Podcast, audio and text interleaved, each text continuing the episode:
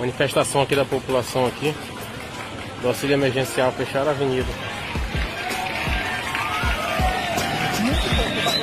Tá bronca aí, ó.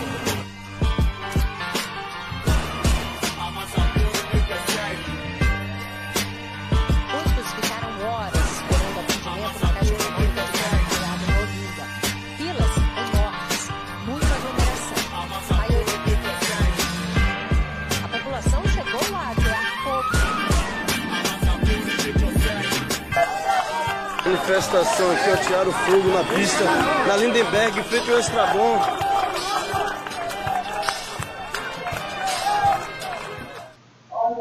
Desde que surgiu, o auxílio emergencial é uma pauta explosiva na sociedade brasileira para quem soube olhar. Isso porque a renda é uma pauta explosiva na sociedade brasileira. É sobre isso que vamos conversar agora nesse vídeo no canal Transe.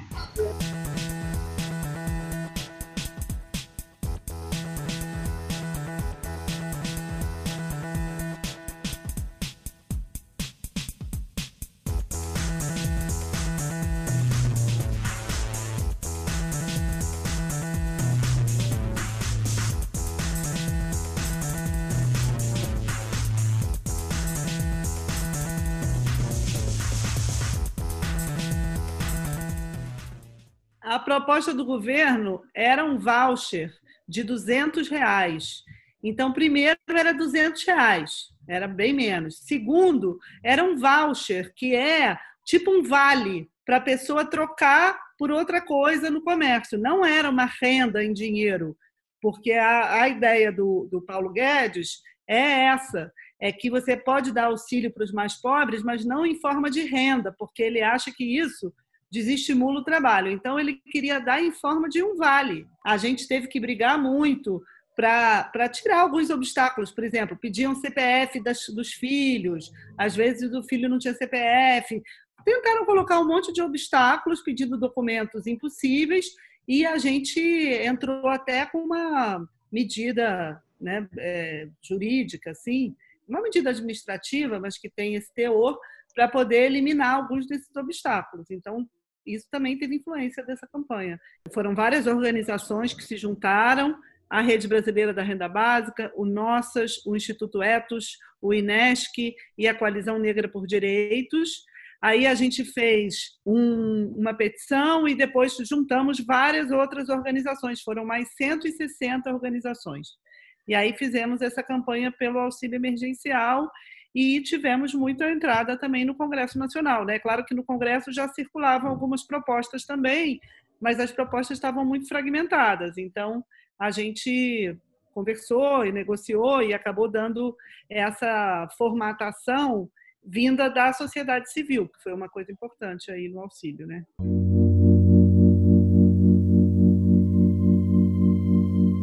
A lei passou no Congresso Nacional, era 500 reais, e aí, no final, o Bolsonaro passou para 600 para poder dizer que a medida era dele. Mas a medida de 500 reais veio da sociedade civil e depois do Congresso Nacional. E foi bem interessante ver que, pelas postagens de Facebook, por exemplo, é, dá até para dizer que as pessoas faziam sua forma de, de fazer suas próprias pesquisas, né? Então, assim, se o data prévio não conseguia, é até uma coisa que a gente já pensou poderia ser feito, assim. Poderia tirar uma forma de investigar pessoas pelo próprio Facebook, por. Mas, assim, é, que nesse grupo de Facebook as pessoas postavam lá, é, como é que está a sua situação? E vinham uns 900 comentários embaixo das pessoas relatando seus casos. É, mãe de três filhos, desempregada, autônoma, é, não consegue trabalhar, está fazendo quentinho em casa, não consegue, enfim, e está sem auxílio né? Tá se virando. É, é, então, assim. Esses grupos, esses grupos, até hoje eles existem e tem, tipo, o grupo principal hoje do auxílio emergencial tem 110 mil pessoas, o segundo grupo tem 70 mil pessoas, tem um outro terceiro grupo com 60 mil, e até hoje ele está ativo, até hoje as pessoas fazem isso, que o Zé falou. Fica perguntando, oh, eu tenho direito? Aí descreve a situação e as pessoas respondem, eu sou assim e eu tive direito, né? É, isso é uma coisa que se manteve. É. E. É, eu, até acho que eu vi um grupo hoje aqui que tinha umas 300 mil. Um grupo bem grande, assim. Então, assim, são vários grupos também. É uma coisa que eu nem, a gente nem, vê que está acontecendo. Ou seja, está acontecendo de forma não oficial também uma, uma, mobilização dessas pessoas. A gente vai na Caixa Econômica, eu não recebi a minha quinta parcela no valor de R$ 1.200, pois eu sou mãe solteira. E aí é, eu fui lá na Caixa Econômica, na Caixa Econômica mandaram eu ir no CRAS. Chega no CRAS, eles não podem resolver nada porque o cadastro, o, o CRAS está suspenso para fazer atualização qualquer coisa sobre o benefício Bolsa Família. Eles estão proibidos de acessar qualquer página, qualquer coisa para realizar um recadastramento ou até mesmo uma atualização de cadastro.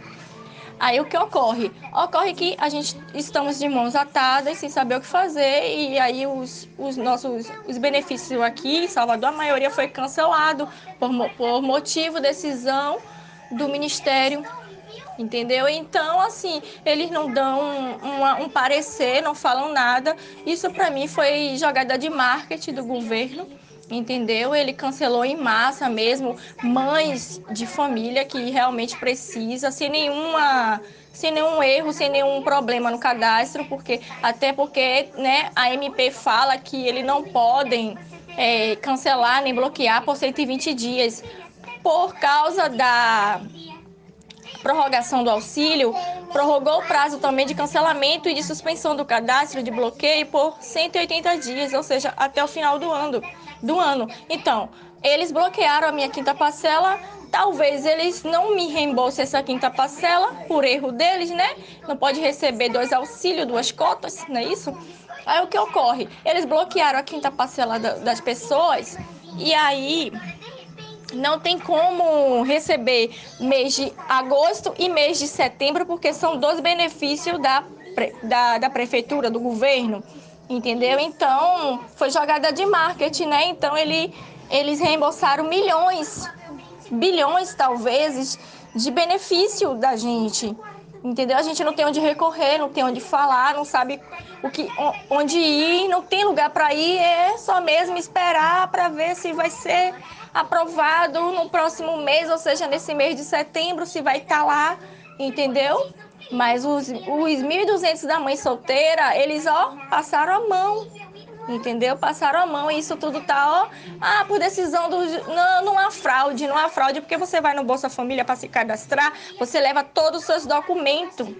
Todos os documentos. Se há fraude, há fraude lá em cima, porque aqui embaixo o pobre não tem o pobre não tem, é, como é que eu posso te dizer, não tem como fazer, como aderir uma fraude assim tão grande para atingir o governo, porque a gente não tem estrutura, entendeu? A gente não tem conhecimento, entendeu? Então, eu creio que a fraude está lá em cima, porque não há como haver fraude no Bolsa Família se ele não queira, entendeu? É difícil, porque é, a gente está passando por uma dificuldade horrível, né?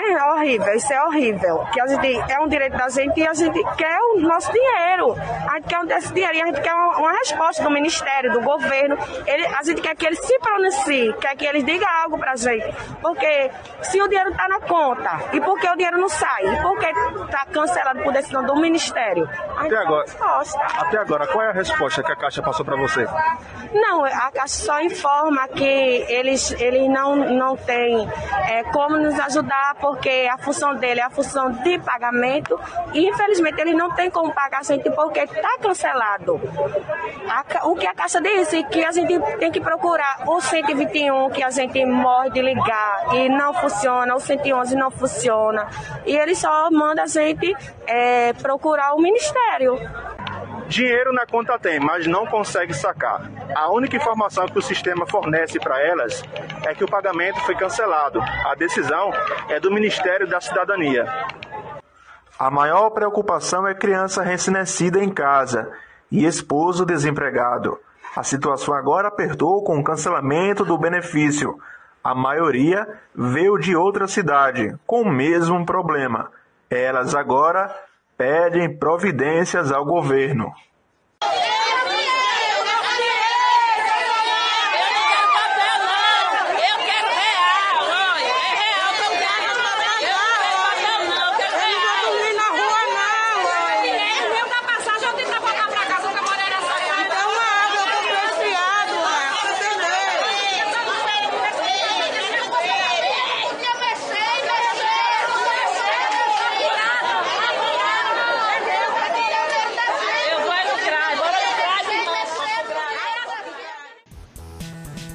É aí que entra André Janones, o deputado federal do Avante, que vem ganhando certa visibilidade junto a essa pauta a partir do movimento 600 pelo Brasil.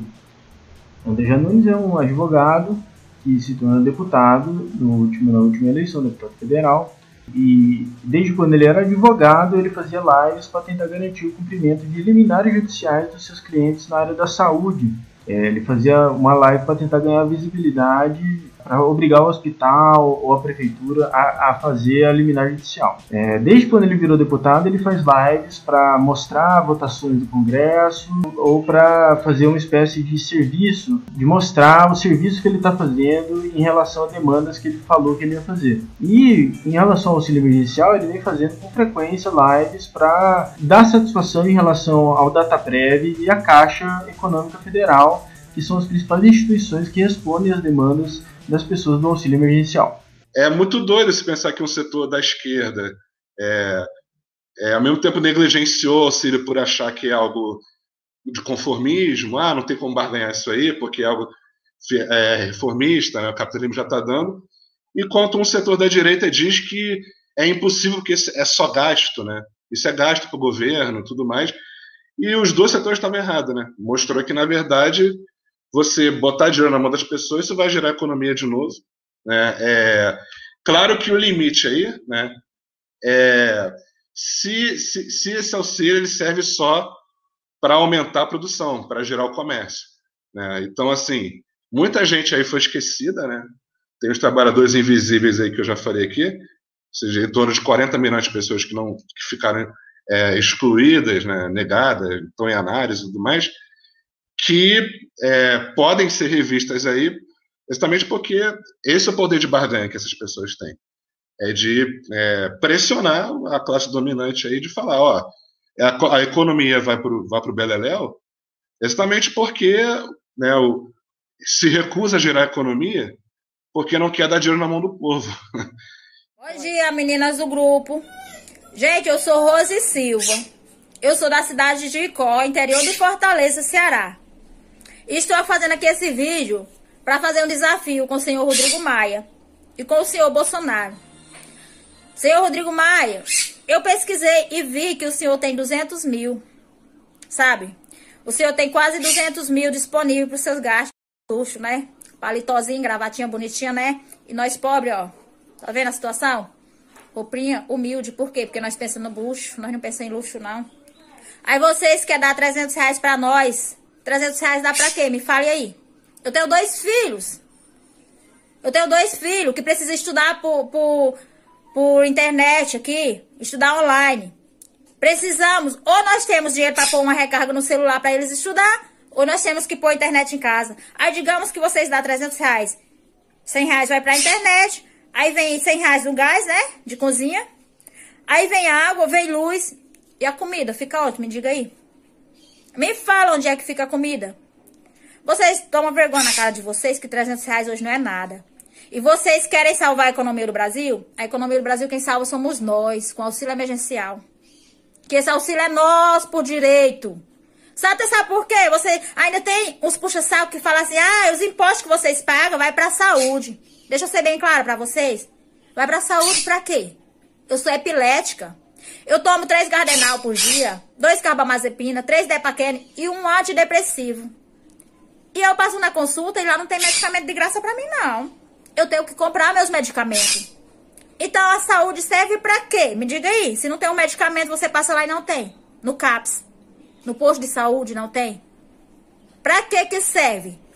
Que muitos puxa-saco falam que não, que os impostos que vocês pagam é pra saúde que vocês passam lá no médico. Que saúde? Uma receita, um pedaço de papel que ali? Pronto, é fácil. A gente leva uma folha de caderno, chega lá e pede pro médico escrever, leva até minha caneta, se for o caso. Tá aqui, minha, meu, minha folha de caderno, minha caneta. Escreve minha receita aqui. Não vai gastar uma folha de papel de vocês. Toma vergonha na cara de vocês, porque a economia do Brasil quem salva somos nós, com auxílio emergencial. Porque quando vocês depositam aquela miséria na nossa conta, nós já vai direto pagar a conta que a gente tá devendo que fez para comer e vai direto pro mercado. E ali você vai comprar um pacote de arroz de 5 quilos, é 28 reais. Quanto é de imposto que nós estamos pagando ali? E esse imposto aí vai para Vai a economia do Brasil. Se vocês diminuem o nosso valor, o nosso auxílio emergencial, vocês próprios estão afundando a economia do Brasil. Não somos nós, não. Agora, senhor Maia, senhor Bolsonaro, eu proponho um desafio a vocês. Senhor Maia, é quase 200 mil pro seu luxo. Deixa seu 200 mil lá, na sua continha lá, bonitinho, sabe? E tenta viver só um único mês, 30 dias, com 300 reais. Você e sua família, fora do luxo, porque certamente seus filhos são nas melhores escolas. Sua esposa, madame, primeira dama, anda toda chique, não anda com roupa de pobre assim, não é?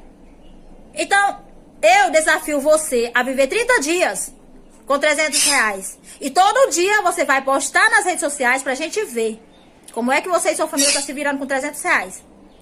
Você e o senhor presidente, que deveria estar tá defendendo a nós, que somos brasileiros. Eu não votei em você não, Bolsonaro. Eu não votei, sou sincera, e não voto nunca.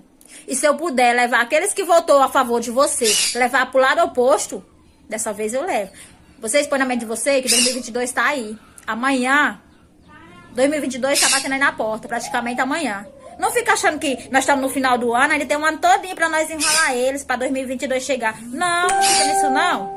Porque o ano de 2020, ó, já voou. Faltam quatro meses só pra acabar, né? Aliás, ou três meses só.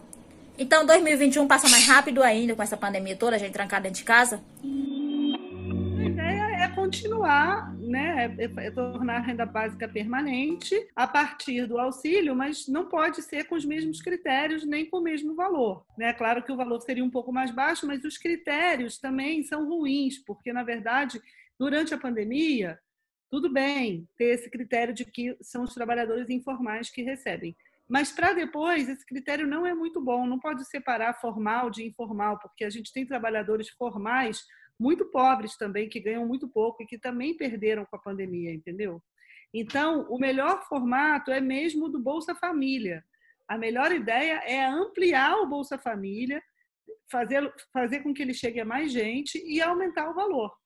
Então, essa é, é uma das propostas que que está na mesa, né? E que é o que a gente da Rede Brasileira da Renda Básica acha a melhor proposta. Aumentando também, principalmente, o cadastro único, que a gente viu agora na pandemia, como é fundamental a gente ter esse instrumento para políticas de transferência de renda e para enfrentar crises, né?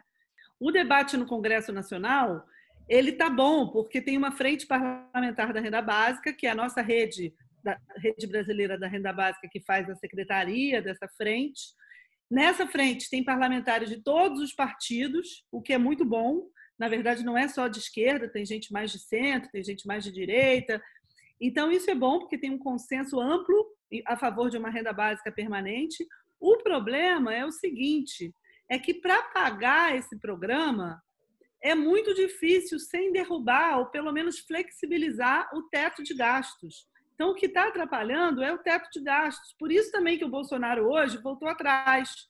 Porque essa proposta da equipe econômica do Guedes de tirar do abono salarial, ou seja, tirar dos pobres para dar para os mais pobres, como o Bolsonaro falou, essa proposta é por quê? É porque, como eles não podem furar o teto, ele é, é a teoria do cobertor curto, entendeu? Eles têm que tirar de um lugar para botar no outro. Então, eles querem tirar da aposentadoria, tirar do abono salarial para poder pagar a, a, renda básica permanente. E não pode. Né? Claro que a gente não vai tirar de pessoas que já são pobres. Então, o grande problema é esse: é que o teto não permite isso. Então, a, a maneira de ter mesmo uma renda básica permanente, né, tornar o auxílio permanente, seria flexibilizar ou, melhor ainda, derrubar o teto de gastos. O que eu acho que é interessante disso aí é exatamente isso. É, a, a, a esquerda, né? Vários da esquerda provavelmente devem ter negligenciado essa mobilização por não ser um conflito direto de local de trabalho, né? Provavelmente. Por não ser algo que se pauta por mobilização só de rua. Né? Mas, assim, para mim ficou até bem nítido, assim, qual o poder de barganha essas pessoas têm? Muita gente acha que ah, não vai ter poder nenhum de barganhar porque é virtual, né? Por ser estar tá na internet ali, não teriam poder de barganha. Mas essa barganha não está na internet, entendeu? Então, acho que isso que é mais interessante nessa mobilização é que ficou nítido ali. Não, o poder dessas pessoas não é porque elas estão fazendo a hashtag. A hashtag é só um instrumento. Mas o poder é porque essas pessoas são trabalhadoras. Então, assim, é, durante. No momento que está morrendo, já chegar a 115 mil mortos no Brasil, é, a, a, pressão que as pessoas exercem dentro da. Que, aí a gente fala o que, que é economia, né? É, aí não é à toa que é, já já já já está bem divulgado isso, né? Como o próprio o próprio projeto de renda mínima em vários lugares do mundo, ele é divulgado como uma solução econômica. Então, assim, por que a solução econômica? Porque as pessoas que recebem essa renda, elas trabalham, elas prosseguem seus trabalhos quando recebem essa renda. Então, ao contrário do que fala pelo senso comum aí, de esquerda e de direita, os dois, dois setores falam algo é, parecido, que é de achar que a pessoa que recebe auxílio vai se conformar, né? vai ficar em casa, vai ficar lá de preguiça, né? vai ficar parado em casa. E ao contrário, é o Pro Bolsa Família durante, já vai fazer 20 anos aí, né? O Bolsa Família mostrou que, na verdade, foi o contrário. O Bolsa Família aumentou a produtividade do Brasil, né? foi acompanhado por um aumento. À medida que você botava dinheiro na mão dessas pessoas, elas consumiam mais e o setor de serviço no Brasil aumentou as suas vendas.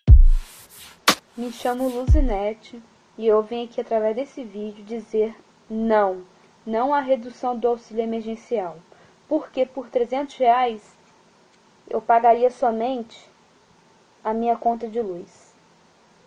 Aí, ó, 299,42 centavos. Aí eu te pergunto, e a comida? O gás? E as outras contas? E para quem paga aluguel? O que, que vai fazer com 300 reais? Hum? Então não. O povo merece respeito, o povo merece respeito sim. E estamos aqui é, pedindo somente o que é nosso por direito. Então, não a redução ao auxílio. Não a redução ao auxílio. E merecemos respeito sim, porque não é nada dado. É, é nosso, é por direito. Então, 300 reais não iria, iria mesmo só pagar a minha conta de luz. Então, no caso, eu teria que morrer de fome, porque ou eu escolho conta de luz, ou eu escolho pagar, fazer uma compra.